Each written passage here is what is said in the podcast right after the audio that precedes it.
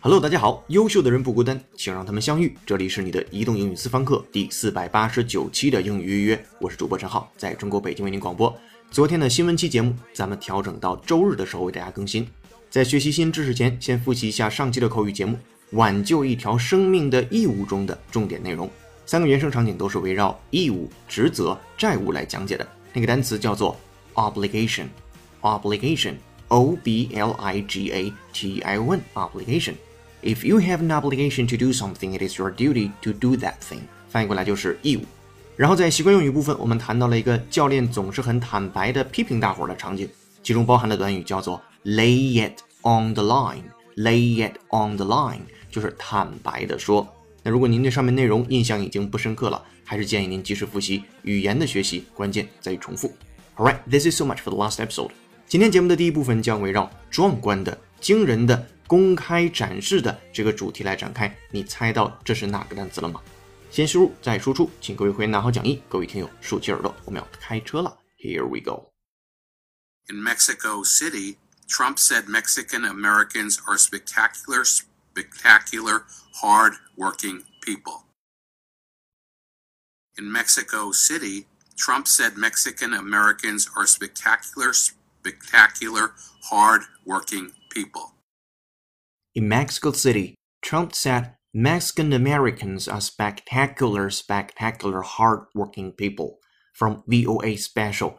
那么这个句子的细节是什么样的？In Mexico City，在墨西哥首都墨西哥城，Trump 啊，一个人叫做 Trump 的人 said 他说 Mexican Americans 就是墨西哥裔美国人 are spectacular spectacular hard-working people。这说话的风格你一猜就能知道前面那个 Trump 代指的是谁。那今天要重点讲解的单词就是他强调这单词叫 spectacular。这单词是一个从四级往上就会经常见到的，六级考研、托福、雅思都能见到它。听说读写译这几个方向，这单词你得完整的掌握。来拼写一下它，S P E。C T A C U L A R，再来一遍，S P E C T A C U L A R，spectacular，壮观的、惊人的，或者表示公开展示，叫做 spectacular。回到第一个句子当中，In Mexico City, Trump said Mexican Americans are spectacular, spectacular, hard-working people。好，我们来在 VOA Special English 两遍，先输入再输出，拿好讲义，跟读模仿原声 two times。In Mexico City,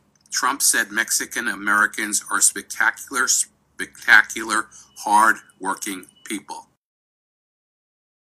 In Mexico City, Trump said Mexican Americans are spectacular, spectacular, hard working people.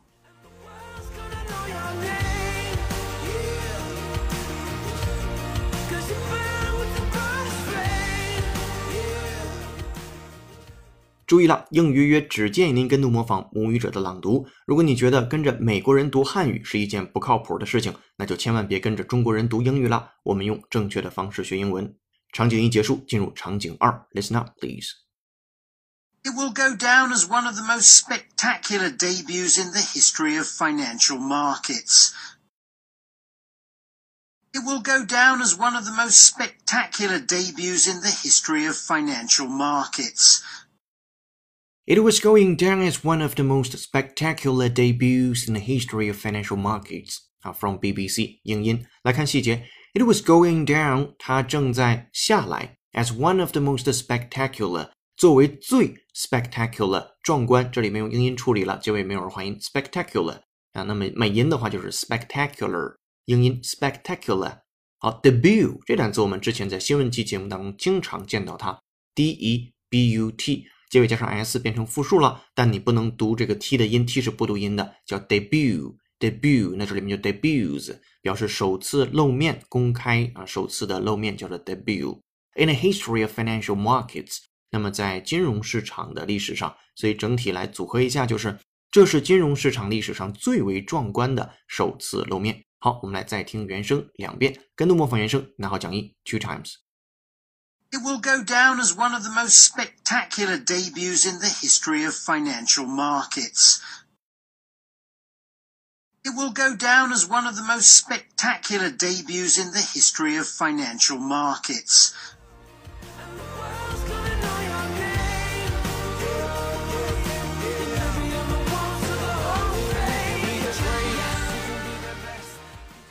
提示各位会员在新浪微博上的笔记打卡，请陈浩是个靠谱的英语老师，并添加话题“英语预约”来寻找同类。场景二结束，进入场景三，Attention please。This spectacular city soon to be the host of the 2016 Summer Olympics. This spectacular city soon to be the host of the 2016 Summer Olympics. This spectacular city soon to be the host of the 2016 Summer Olympics。当然，这个是一个呃之前的新闻，那么讲的是这座壮观的城市很快就会举办2016年的夏季奥运会。这里边的壮观城市叫做 Spectacular City。然后呢，主办就是 host，那这里边是主办城市、主办人、主持人、主人都可以叫做 host。Be the host of the 2016，然后 Summer Olympics 就是夏季的奥运会。好的，跟读模仿，拿好讲义，两遍起。This spectacular city soon to be the host of the 2016 Summer Olympics. This spectacular city soon to be the host of the 2016 Summer Olympics. 场景三结束，现在有了输入，有了模仿，我们又开始创造了。今天的作业是如何利用 spectacular 这个单词说出如下的句子，很简单，但是很实用。展览会的开幕式非常壮观。哎，这个句子怎么说呢？留给你了。好，这是今天口语期节目的第一部分。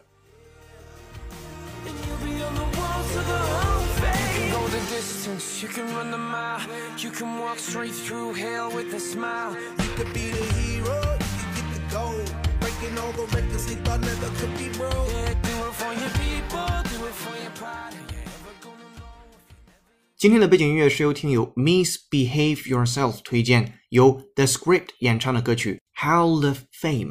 如果你有好听的英文歌，也欢迎留言推荐给我们。收听节目的过程中，如有所收获，欢迎点赞、打赏、评论或分享给身边想学英语的小伙伴。如果想看到与节目同步的英汉双语讲解版讲义，搜索并关注微信公众号“英语预约”，约是孔子约的约，按提示操作成为会员，就可以与全国一千五百位小伙伴一起学习了。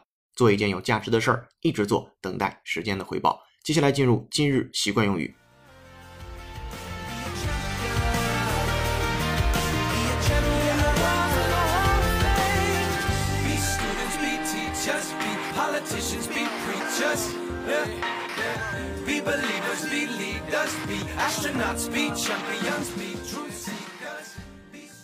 今日习惯用语：keep one's head above water。 Keep one's head above water 指的是在艰难的处境下维系或者是克服生活、工作或财务上的困难，所以很形象。Keep one's head above the water 字面的意思是把头保持在水的上面，这样就不会呛到水了。那引申含义或者是真正想表达的意思，就是在艰难的处境下维系、克服生活、工作和财务上的困难。还是把它放在一个场景当中，这场景是这样的。没有那条高速公路的时候，我的餐馆里总是坐得满满的。可是如今客人少多了，钱越来越难赚，能维持收支平衡就已经很不容易了。我真不知道我还能坚持多久。好，尝试把这样的一个场景用英文描述一下。第一个句子：没有那条高速公路的时候，我的餐馆里总是坐得满满的。Before the new highway was built, I could easily fill every table in my restaurant. 这里边的 fill every table 用的非常形象，把每个桌子呢都填上啊，就是说白了，每个桌子都坐满了人。接下来，可如今呢，客人少多了，钱越来越难赚了，能维持收支平衡就已经很不容易了。These days, with fewer diners，注意喽，这里边不是 dinner，而是 diner。Dinner 表示晚餐或者正餐，这里边的 diner 就表示吃饭的人或者叫食客。D I N E R 复数加上 s，diners 比那个 dinner 少了一个字母 n。OK，要注意这单词。接下来，It's become a struggle to stay in business，就说是这几天呢越来越少的人，所以呢在这个呃生意维持下去这件事儿变成了一个 struggle 啊，就非常难的去 stay in business，在待着这个生意里边。然后接下来。I'm barely keeping my head above water。我基本上就是处于一个啊艰难维系啊，或者是艰难克服的生活、工作、财务上的困难这种状况。最后一句话，我真不知道还能坚持多久。I don't know how much longer I can afford to stay open。好了，这是整个的分句讲解。接下来我们有请 native speaker John 帮我们来完整的演示一遍。Welcome, John. Before the new highway was built, I could easily fill every table in my restaurant. These days, with fewer diners, it's become a struggle to stay in business. I'm barely keeping my head above water. I don't know how much longer I can afford to stay open. All right, thank you, John. 注意了，听得懂是一回事儿，能说得出来是另一回事儿。加油喽！接下来进入解构长难句。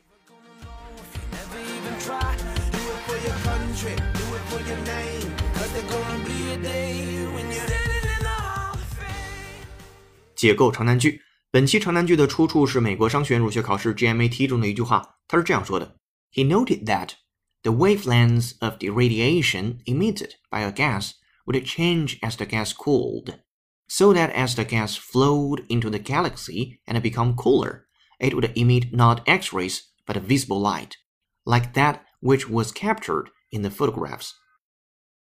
好的，今天节目就到这儿了。长难句的音频讲解和英汉双语讲解版的讲义已经同步到会员群内了。今天在微信公众号准备的英语原声视频是 T D 的演讲《成功学的陷阱》。学渣常看大神的经验帖，并按照大神的路线去做，结果却相差甚远，这是为什么呢？自己在视频当中找答案吧。微信公众号英语预约后台回复关键字“成功学的陷阱”六个字，就可以看到这条视频了。同时欢迎按提示操作成为会员，目前每月仅需不到三十块钱，就可以获得当月所有期节目的英汉双语讲解版讲义。优秀的人不孤单，请让他们相遇。这里是你的移动英语私房课英语预约，微博搜索陈浩是个靠谱英语老师。第四百八十九期英语预约成功，感谢团队小伙伴，有请哈里森、文涛和小叶老师的努力工作。下期见，拜拜。